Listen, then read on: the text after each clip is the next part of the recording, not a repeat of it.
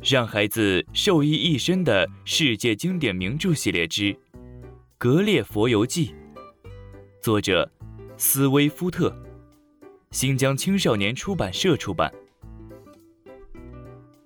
上一章我们讲到从日本回到家里的故事，接下来我们一起收听第四卷《辉尔国游记》第一章。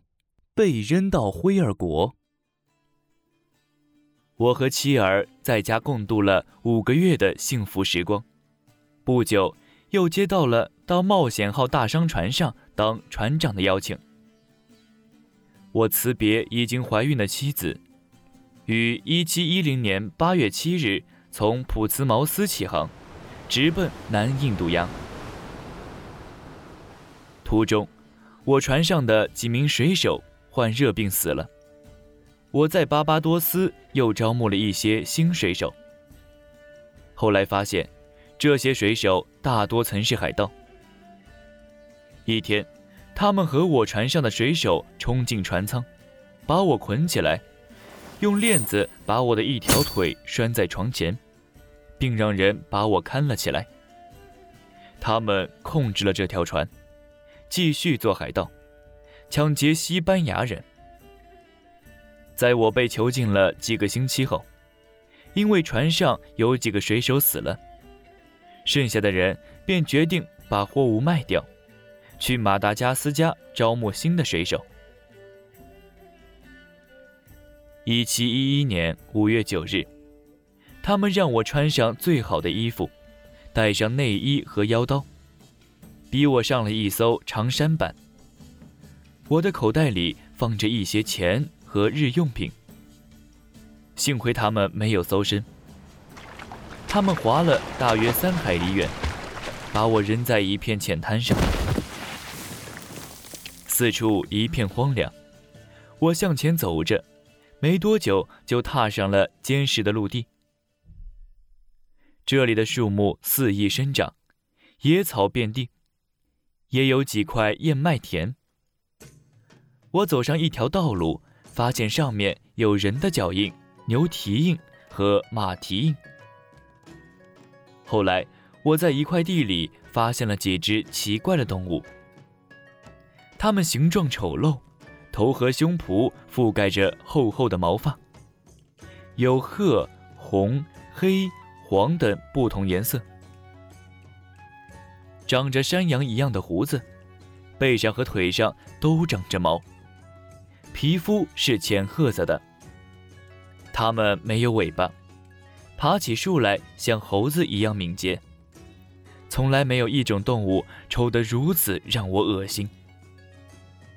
我想沿原路返回，见一只动物竟然朝我走来，对我做鬼脸，还抬起了前爪。我拔出腰刀，用刀背狠狠打它。那动物边向后退，边狂吼起来。他的同伴纷纷跑来帮他。大概有四十头这样的怪兽把我团团围住。我跑到一棵树下，倚着树干，挥舞着腰刀，不让他们近身。有几个怪兽抓住树枝，跳到了树上，往我头上屙屎。我把身子紧贴树干，才躲了过去。正在紧要关头，这些畜生竟飞奔而去。我看到左边的路上有一匹马在慢悠悠地走着。原来那些怪兽是被他吓跑的。这匹马走进我的身边，似乎吃了一惊。他看看我的手和脚。又围着我转了几圈，我壮起胆子摸摸他的脖子，还吹了几下口哨，俨然一副驯马师的架势。这匹马摇摇脑袋，皱皱眉头，抬起前蹄推开了我的手，接着以非常独特的方式嘶叫了三四声。又一匹马出现了。他走到第一匹马跟前，和它轻轻碰碰前蹄。用那种独特的方式轮流嘶叫了几声，像在说什么。他们并肩走来走去，好像在商量什么事，还不时回头看我。我惊讶极了。如果这个国家的动物都有这样的灵性，那这个国家的人类无疑会是世上最聪明的了。我继续往前走。第一匹马这时长嘶起来。这灰色和绿色的两匹马一起走到我跟前，仔细观察我的脸和手。灰马用右前蹄把我的帽子弄得皱巴巴的。我整理了一下，又戴了上去。那两匹马显得很惊讶。栗色马摸摸我的上衣襟，露出惊奇的表情。他摸摸我的右手，似乎十分羡慕。可他突然又将我的手用力猛夹，疼得我直叫。他们对我脚上的袜子感到很好奇，不时摸一摸，又互相嘶叫着讨论。我想，他们一定是魔法师，用法术把自己变成了现在这样。看到来了个陌生人，就拿陌生人寻开心。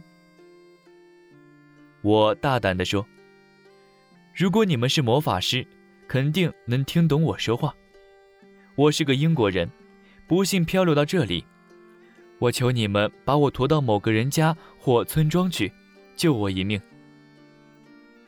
为了报答你们，我愿意把这刀和手镯送给你们。我边说边取礼物，两匹马又互相嘶叫了一阵儿。他们的发音很轻松，就能用字母拼写下来，比拼写中国话还要容易。我可以分辨出其中一个词是“野狐”。这个词他们反复说了好多遍。他们一停止说话，我就高声喊“野狐”，同时模仿马嘶叫的声音。他们很惊讶。灰马把那个词又重复了两遍，我就跟着学了两遍。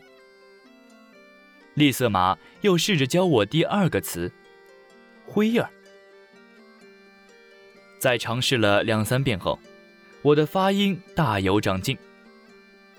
见我有这样的才能，他非常惊讶。两匹马又说了一些话，就碰碰蹄子分手了。灰马做了个姿势，示意我走在他前头。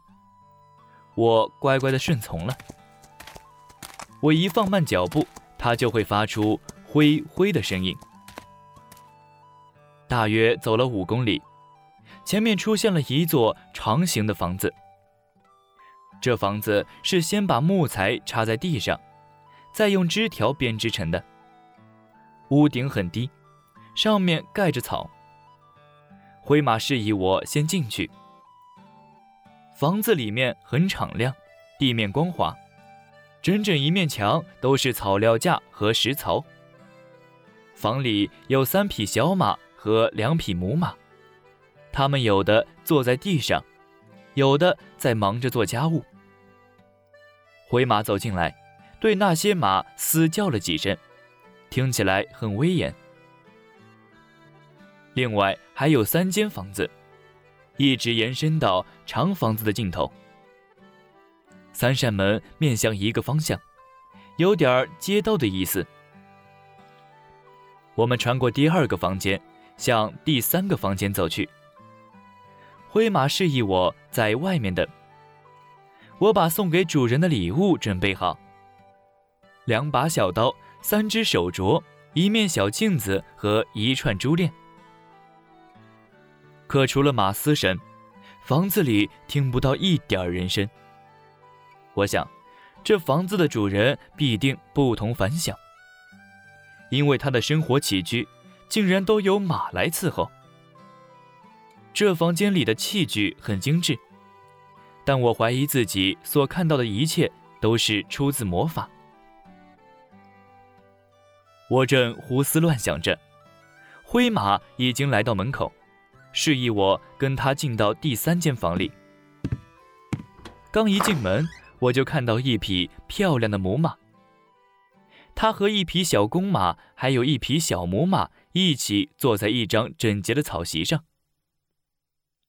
母马从草席上站起来，走到我跟前，仔细打量了我的手和脸后，它露出十分不屑的表情，转身和灰马说话。他一再提“野狐”这个词。虽然这是我学会的第一个词，但我还不明白它的意思。灰马朝我点点头，灰灰的叫了几声。我明白那是让我跟着他走。我跟他来到另一个院子，在一间房子里，我看到三只我上岸后见到的那种怪兽，它们正在啃着树根和瘦肉。它们的脖子上都绑着枝条，其中一端拴在一根横木上。它们是用两只前爪抓住食物，再用牙齿撕下来吃的。灰马教栗色马将最大的一只怪兽解下来，带到院子里。两匹马让我和那怪兽站在一起，仔细比较我们的样子。随后一遍遍地说“野狐”这个词。当我看出那怪兽长得完全是一副人的样子时，感到惊恐极了。他的脸又扁又宽，鼻子很塌，嘴唇很厚，前爪除了指甲更长、更粗糙、颜色棕黄，手背上长毛外，和我的手没什么两样。脚的差别也和手的差别一样小，身上的其他各处都是如此。让这两匹马感到困惑的是，我身体的其他部分和那怪兽，也就是他们口中的野狐，大不相同。当然，这要归功于我的衣服。栗色马用蹄子夹了一段树根给我，我接过来闻了闻。又还给了他。接着，他又拿来干草和燕麦。我摇摇头，表示不吃。我想，我要是遇不上同类的话，一定会饿死的。至于恶心的野狐，我越来越觉得他们可恶。灰马看出了这一点，就吩咐把野狐带回窝里去。接着。他做了几个动作，问我想吃什么。我正不知如何回答时，恰好旁边有一头母牛经过。于是我指指母牛，表示想起母牛的奶。灰马听懂了，他把我带回家，吩咐一匹母马给了我满满一大碗牛奶，我痛快地喝了下去。中午。有四只野狐拉着一辆像雪橇似的车子来了，车上坐着一匹前来做客的老马。灰马主人殷勤地接待他，和他一起用餐。主菜牛奶煮燕麦上来后，老马吃热的，其余的马吃凉的。食槽在房间中央围成圆圈，分隔成若干格。大家围着食槽，在草堆上坐成一圈食槽的中间是一个大架子，上面有许多尖角，分别对准食槽的每个格子。马儿们有序地享用着食物。灰马主人让我站在他身边。他和老马谈话时，频繁地提到“野狐”这个词。见我戴着手套。他就在我手上碰了几下，示意我把蹄子恢复原状。我照办了，把手套脱下来放进口袋。灰马又告诉了我燕麦、牛奶、水、火等东西的名称，我很容易就学会了。他们吃完饭后，我跟灰马主人要了些燕麦。燕麦在他们的话里叫鹤伦。我把燕麦放在两块石头间磨碎，加上水和成饼状，再用火烤熟，就着牛奶吃了下去。我就这样在这座岛上安定下来，心情很愉快，身体也很健康。我有时用野狐的毛发编织罗网。捉兔子或鸟儿，也常采野菜做沙拉吃。我甚至尝试着做了一点奶油。刚开始的时候，因为吃不到盐，感觉饮食很不习惯。到后来也就无所谓了。在我习惯了灰儿国的生活后，又会发生什么有趣的故事呢？我们下一章继续讲述。